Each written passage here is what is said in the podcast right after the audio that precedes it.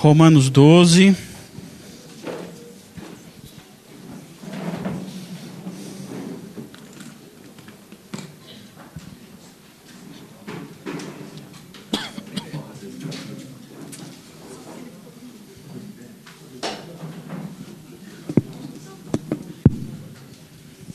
Romanos 12.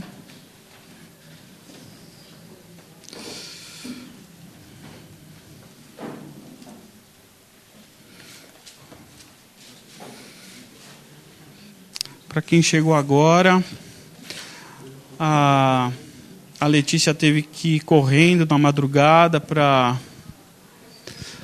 para Rio Claro, porque a dona Adélia piorou.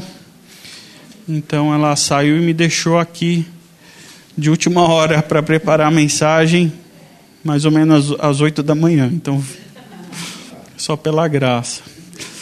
Mas foi bom que nós tínhamos é, comentado a respeito do culto durante a semana e ela falou sobre um tema que ela gostaria de pregar. E ela falou que se fosse, eu falei que se fosse eu pregaria o mesmo texto ou o mesmo assunto.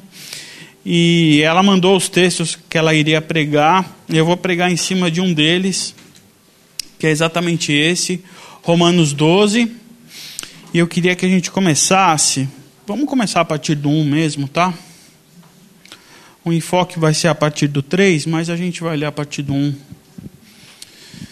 Diz assim a palavra de Deus: Portanto, com a ajuda de Deus, quero que vocês façam o seguinte: entreguem a vida cotidiana, o dormir, o comer, o trabalhar, o passear, a Deus como se fosse uma oferta Receber o que o Senhor fez por vocês é o melhor que podem fazer por Ele. Não se ajustem demais à sua cultura, a ponto de não poderem pensar mais. Em vez disso, concentrem-se a atenção em Deus. Vocês serão mudados de dentro pra, para fora. Descubram o que Ele quer de vocês e tratem de atendê-lo. Diferentemente da cultura dominante, que sempre os arrasta para baixo ao nível da imaturidade, Deus extrai o melhor de vocês e desenvolve em vocês uma, uma verdadeira maturidade.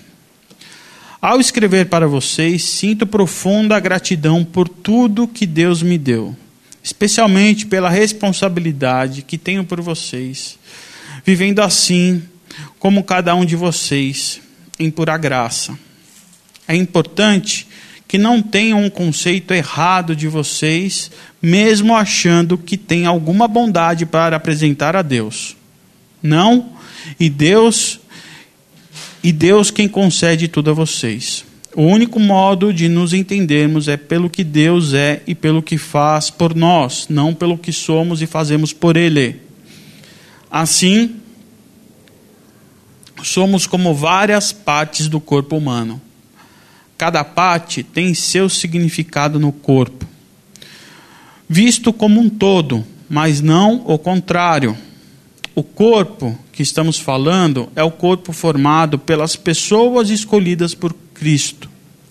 Cada um de nós encontra significado e função como parte desse corpo. Não podemos ser como um dedo decepado, que não tem valor. Então, desde que estejamos ligados às outras partes constituídas de maneira genial e funcionando maravilhosamente no corpo de Cristo, sejamos o que fomos feitos para ser, sem inveja ou sentimento de superioridade sobre os outros, sem tentar ser algo que não somos. Se você prega, limite-se a pregar a mensagem de Deus. Se você ajuda, apenas ajude. Não tente assumir o comando se você ensina, apegue-se ao ensino. Se você tem a capacidade de encorajar, tome cuidado para não se tornar autoritário. Se você recebeu alguma posição de responsabilidade, não manipule. Se você foi chamado para ajudar gente em angústia, fique de olhos abertos e seja rápido em responder. Se você trabalha com desamparados, não permita ficar irritado ou deprimido por causa deles. mantenha o sorriso. Vamos orar? É difícil. Vamos curvar as nossas cabeças e vamos agradecer a Deus. Pai, obrigado, Deus, pelo privilégio de nos reunirmos aqui há 20 anos, Deus. É exatamente nesse dia que, que as pessoas envolvidas ouviram o seu chamado e nos juntaram como um corpo para nos reunirmos para seguir o Senhor. Obrigado por esse texto, Deus. Tão difícil de assimilarmos e entendermos, Pai, mas possível, porque é seu Espírito que atua em nós e por nós. Nós não temos condições de fazer essas coisas, Pai. Então te peço que nessa manhã, nesse dia em que nós estamos fazendo um memorial a Ti, Deus, é, por esses anos todos, eu te peço que o Senhor venha nos ministrar Venha falar conosco, Deus. Perdoa os nossos pecados, Pai. Prepare o nosso coração e a nossa mente para que a Sua semente, que a Sua palavra, venha, seja plantada e venha dar frutos, Pai. Porque é assim que o Senhor quer, Pai. É assim que o Senhor quer nos ver frutificando.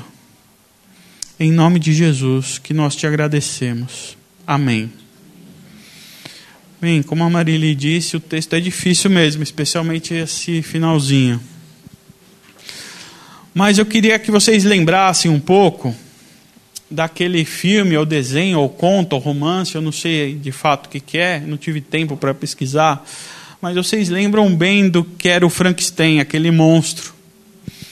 Um monstro que o seu criador ou o seu inventor, ele teve a a ideia de querer reproduzir um ser humano. E quando ele resolveu criar um ser humano, ele criou Frankenstein, que na verdade nem é Frankenstein o nome dele. Frankenstein é o nome, é o sobrenome do seu criador.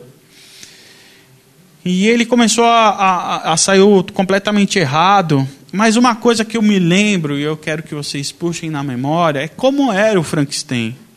O Frankenstein a gente vê ele um grandalhão todo torto, desengonçado, onde os membros são meio assimétricos, eles não têm coordenação, eles eles eles parece que eles estão fora do lugar, parece que a cabeça é desproporcional ao corpo, o corpo é desproporcional aos membros, parece que é tudo uma coisa meio desconexa a intenção do seu Criador, ou o propósito do Criador em fazer um ser humano, ele acabou criando um monstro disforme, desfigurado. Algo que não tinha a ver com a, a, a ideia principal, o escopo principal. Essa parte do texto que nós lemos, Paulo está escrevendo para que nós, o corpo de Cristo, não sejamos um Frankenstein um Frankenstein. Ele não quer que a gente se torne uma aberração ou fora do propósito do que Paulo entendeu como o corpo de Cristo. E por isso que eu acho que é tão difícil a gente entender isso. Aliás, o corpo de Cristo é um assunto recorrente em muitas cartas de Paulo. Paulo toda hora fala sobre o corpo de Cristo, fala sobre a igreja, sobre a nossa unidade, sobre a nossa união. E é interessante que Paulo usa o corpo, corpo humano, para fazer analogia a respeito do que nós somos. E o corpo humano que é formado por partes. Então, o corpo humano, os médicos vão me ajudar, e Deli, a Ju vai me ajudar, que o corpo humano é formado por cabeça, tronco e membros. Não é isso? Ainda. Essas partes formam um corpo. Só que o engraçado é que cada uma dessas partes existem outras partes para dar funcionalidade para essa parte. Né? Por exemplo, se a gente pega a cabeça, tem a boca e na boca tem os dentes. E os dentes não são iguais. Cadê os dentistas daqui? Não tem, né, hoje. Mas pelo que eu sei, os dentes da frente têm uma função. Espera aí, até anotei aqui. É cortar. Os dentes da frente servem para cortar, que são os incisivos.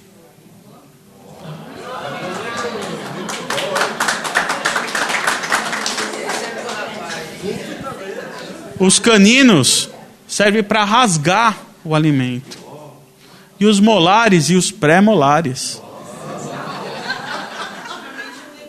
servem para triturar os alimentos. Mesmo aparentando serem iguais, possuem funções diferentes. Numa parte específica do nosso corpo. Imagina como não é o nosso corpo todo, com suas diversas funções, suas diversas características. Paulo compara esse corpo no versículo 4. Ele fala assim: Assim somos como várias partes do corpo humano. Cada parte tem seu significado no corpo, visto como um todo, mas não o contrário. Veja como ele coloca: visto como um todo, mas não o contrário. Cada parte tem seu significado no corpo, mas não o contrário. O corpo que estamos falando é o corpo formado pelas pessoas escolhidas por Cristo. Cada um de nós encontra significado e função como parte desse corpo. Paulo escreve que cada parte tem o seu significado. Paulo escreve que cada parte, por menor ou menorzinha que for, ela vai ter um significado dentro do conjunto.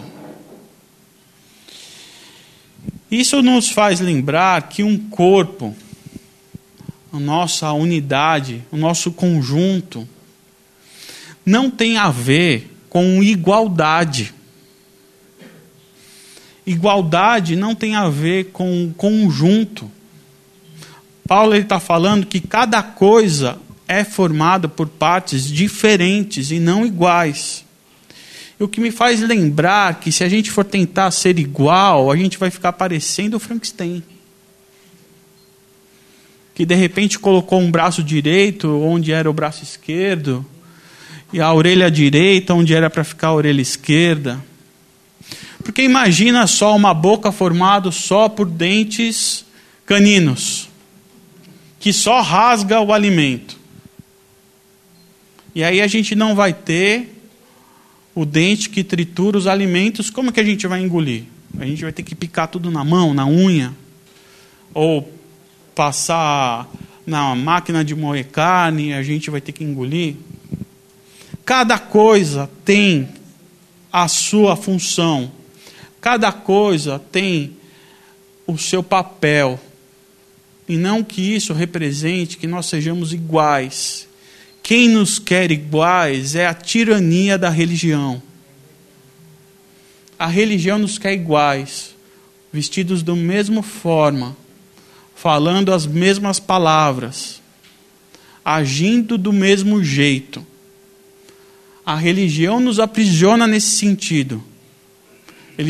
ela nos quer soldadinhos de chumbo porque quando nós somos iguais, é mais fácil da gente manipular. O Frankenstein se tornou um monstro porque era mais fácil manipular o que era igual. Dá mais trabalho fazer duas formas de orelha, porque uma orelha direita é de um jeito, a esquerda é de outro. São quantos dentes a gente tem na boca? 42? 32? 32 dentes, você tem que fazer 32 dentes diferentes. Dá trabalho. Você poderia fazer 32 dentes iguais. 10 dedos diferentes ou 20 dedos diferentes. Quantos membros nós temos aqui? 40, 50, 60, 70, eu não sei ao certo. Pensou, 70 pessoas iguais?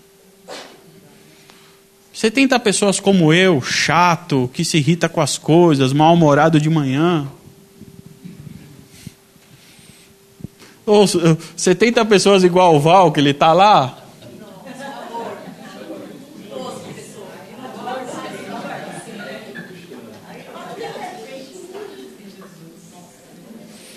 O que Paulo nos pede aqui e o que nos lembra aqui é que nós não sejamos iguais. Porque igualdade não tem a ver com unidade. O que ele pede é que nós estejamos unidos, sempre juntos.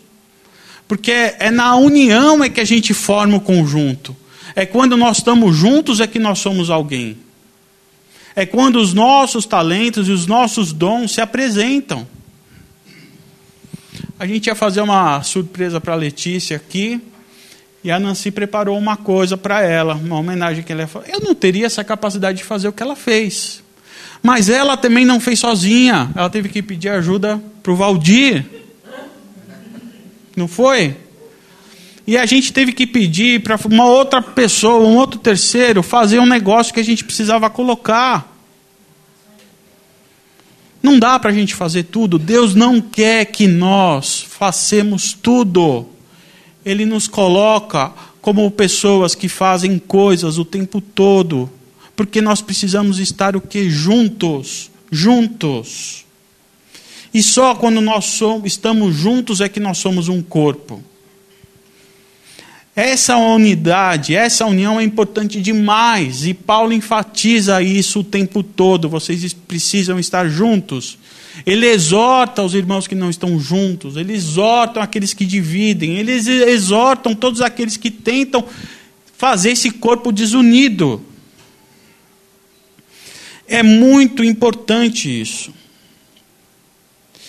Estar juntos ou sermos diferentes não significa que nós tenhamos que pensar iguais também. Eu penso diferente. Eu tenho, eu penso contrário do que o Jorge está falando. Eu não concordo com ele. Eu acho que o que o Jorge ele coloca as ideias dele aqui para nós é só um exemplo, tá? Oh. Não que não seja verdade, tá? Mas Mas foi uma coisa que nós comentamos até na reunião dos homens, né? Assistindo a política, e a gente virou um pouco mais cientista político nos últimos meses, aí com tudo o que aconteceu. Uma coisa que eles sempre falam é a questão do contraditório. O contraditório, não, eu tenho direito ao contraditório, eu tenho direito ao contraditório. E o contraditório é muito bom. Sem o contraditório, não faz a gente pensar. E a gente estava conversando a respeito, é, na última reunião que nós tivemos, que o ótimo, o bom é inimigo do ótimo. Porque quando eu me satisfaço com o bom, eu nunca vou querer o ótimo. E esse cara que estava escrevendo o livro, ele chama Jim Collins, eu acho que é esse o nome dele, ele, ele dá um exemplo de um cara que eles estão numa reunião e sempre dois grandes executivos, diretores, brigam o tempo todo, discordam o tempo todo, discordam sempre das ideias. E o chefe não aguenta mais, chama o cara que é melhor e fala assim: Olha, eu não aguento mais essa briga, eu vou demitir, é, demitir o outro cara. Eu sei que as ideias dele não são boas, eu sei que ele sempre joga no time contrário, eu vou demitir ele. Ele falou: Por favor, você não mande esse sujeito embora.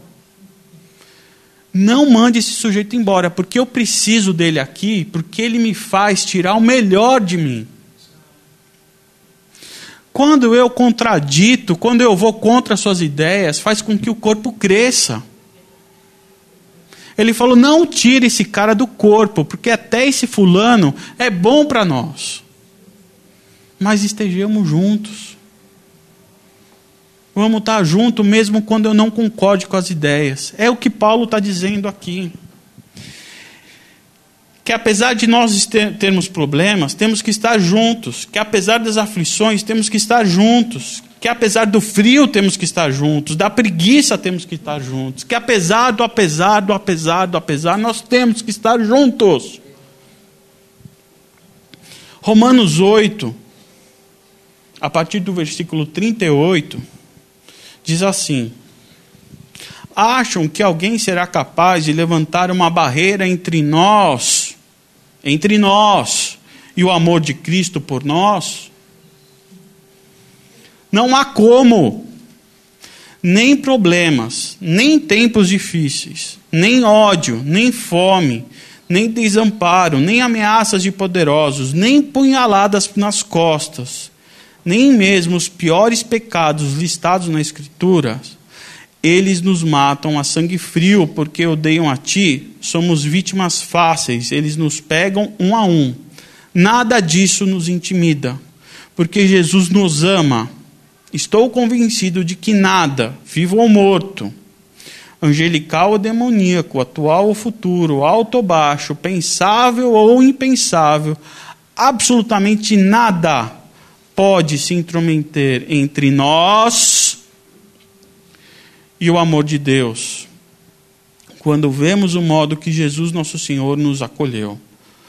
Paulo está dizendo, Paulo nos diz que nada, absolutamente nada, nos separará do amor de Cristo Jesus. Nada pode se nada pode se intrometer entre nós e o amor de Cristo. E por que não? Porque nada vai nos separar.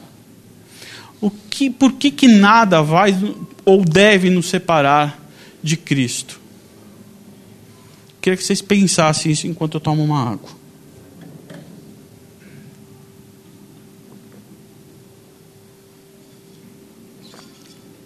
Abram Colossenses 1, 18. Por que, que nada nos separa?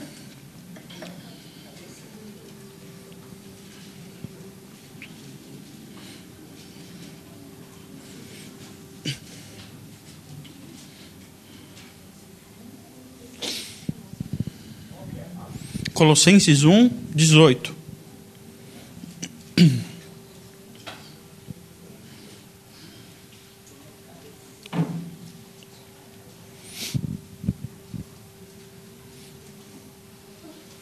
O que diz aí?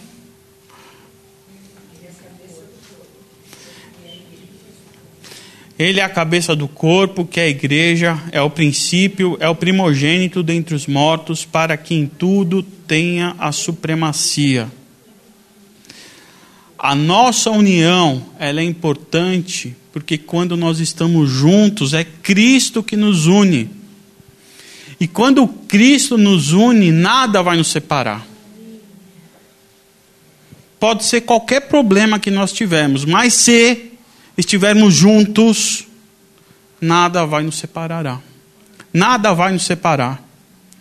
Mesmo que nós tenhamos problemas, ódio, fome, desamparo, ameaças, punhaladas nas costas e os piores pe pecados listados nas Escrituras, se estivermos unidos, nada vai nos separar. Porque Cristo é o cabeça. Se eu estou fora do corpo, eu estou longe de Cristo. Se eu resolvo me isolar, eu estou fora de Cristo. Mas se eu estou no corpo, eu estou em Cristo. Eu estou com Deus. Onde dois ou mais estiverem reunidos. Com problema, eu posso estar junto.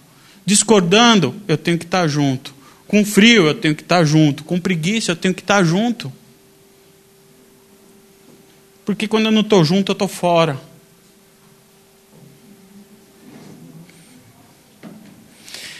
E faz exatamente no dia de hoje, 20 anos, que a Letícia, o Val, o Caíto, a Silvana e talvez mais alguns, porque eu não estava na época, Maria Grega, resolveram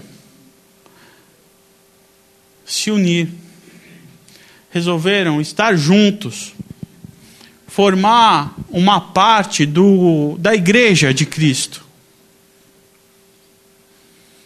E falaram: Nós vamos nos reunir, formar um corpo. Porque quando nós formamos um corpo, nós apresentamos a Cristo a essas pessoas. A função da igreja, quando a gente se reúne, é que Cristo se manifeste. Quando nós nos reunimos, Cristo se faz presente.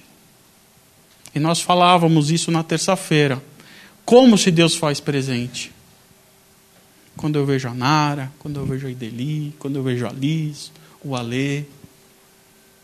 Porque Cristo está em nós. Olha a importância do corpo.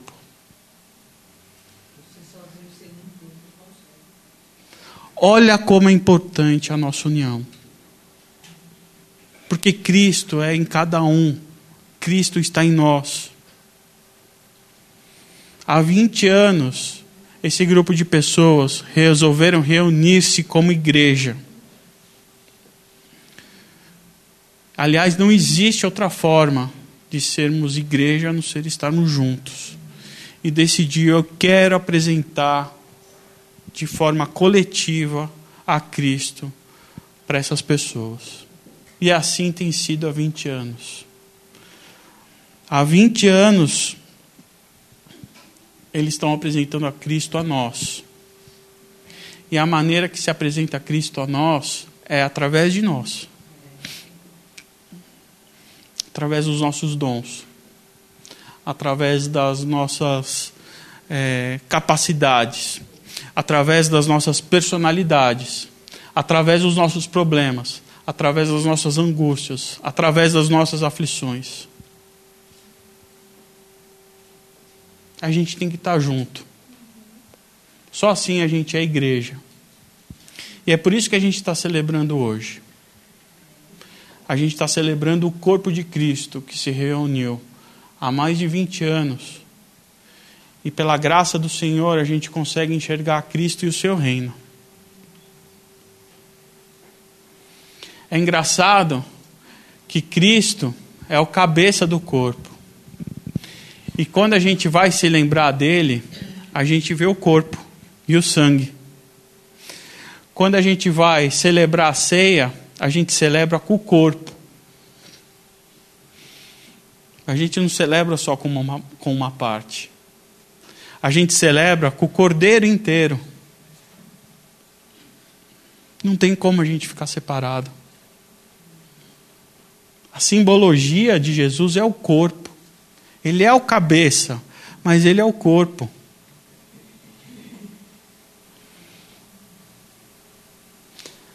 O que Paulo diz em todo o Novo Testamento é: permaneçam unidos, permaneçam juntos, estejam juntos, estejam firmes. Se nós estamos aqui há mais de 20 anos, é porque nós estamos juntos. Talvez exista uma característica da qual a gente deve se orgulhar, apesar de pequena, é que a gente sempre está junto. E às vezes até a gente reclama, ah, faz muita fofoca tal, mas é porque a gente está muito junto. E aí acontece esse tipo de coisa, porque é, é tão próximo que cada um fica se metendo na vida do outro. Talvez o que a gente tenha que ter um pouquinho mais de tato para lidar com as coisas, mas é inevitável que a gente não saiba das coisas com tanta proximidade. Porque a gente está junto, a gente precisa dessa intimidade, é necessário, nós somos um corpo. Uma infecção no corpo, uma infecção que vem na garganta, por exemplo, o corpo inteiro entra lá em estado de febre, fica reagindo, todo mundo fica trabalhando, o corpo inteiro, para até sair as infecções da garganta tal. O dedão do pé, a unha que encravou, infeccionou aqui, puxou. A pio vai fazer minha unha aqui, aí tira um bife aqui, aí o corpo inteiro já vem. Ó, pessoal, vamos trabalhar lá porque a Pio não fez o trabalho direito lá, vamos lá, tal, não sei o quê. Brincadeira, hein? Mas não é assim que funciona? Vamos lá, vamos trabalhar. Tem uma parte lá do dói. Mas a gente precisa ter essa intimidade, a gente precisa ter esse contato para saber o que está falhando. E a igreja, a gente está reunido aqui hoje para celebrar isso, esses 20 anos de união. A igreja não é a Letícia, a gente ia fazer uma homenagem à Letícia por fazer uma, uma prestar uma homenagem de gratidão, mas a igreja é o corpo. A igreja é Cristo presente. A igreja é a celebração dos dons. A igreja é a gente beber o pão e o vinho, lembrando do que Cristo fez por nós. A igreja é isso. A igreja não é um clube, a igreja não é um passatempo, a igreja não é uma atividade de domingo que a gente faz ou de segunda-feira. Eu não sou cristão porque eu venho à igreja. Eu sou cristão e eu vou à igreja. Eu sou cristão e vou no meu trabalho. Eu sou cristão e vou à academia. Eu sou cristão e vou no supermercado. E em cada um desses lugares eu faço a diferença. Estão de olho na gente. Nós somos igreja há 20 anos porque nós estamos unidos. Eu queria que nós nos aproximássemos do corpo. Que a gente possa ficar em pé. Que a gente possa celebrar esse corpo da mesma maneira que a gente tem que cuidar da igreja. Não há muita diferença desse corpo para a nossa reunião aqui. Isso daqui é uma simbologia do que nós vivemos aqui todos os domingos. Que nós fazemos aqui é um memorial do que aconteceu na cruz. Mas todos os domingos, quando nós nos reunimos, ou às terças, ou às segundas-feiras, nós quase que tornamos o que aconteceu na cruz algo vivo e real. Porque Deus se faz presente, Deus se manifesta através de nós quando nós nos reunimos. É através desse corpo, do sacrifício de Jesus, que nós estamos aqui celebrando 20 anos. Foi por causa desse corpo que foi crucificado. Foi por causa do vinho, do sangue derramado, representado pelo vinho, que nós estamos aqui vivos. É por isso que a gente bebe, por isso que a gente come para lembrar do que aconteceu. E quando a gente se reúne, a gente celebra o que ele fez por nós. E ele celebra, a gente celebra preservando a nossa união. Eu queria que vocês guardassem isso nesse aniversário de 20 anos. A gente só está aqui há 20 anos, a igreja só existe aqui há 20 anos, porque a gente cuidou do corpo. Cuide do seu corpo. A gente vai no médico, a gente vê que algum exame está alterado, a gente corre para fazer alguma coisa. Cuida do seu corpo. Cuide do seu irmão. Preserve a mente do seu irmão. Preserve o cuidado do seu irmão. Preserve a fé do seu irmão. Incentive com palavras, com telefonema, com oração. Preserve o corpo. Vamos celebrar. Vamos beber e comer o cabeça, o corpo inteiro. Que vocês podem se aproximar e partirem o pão, que a gente faça isso de forma coletiva em comunidade. Vamos lá, gente.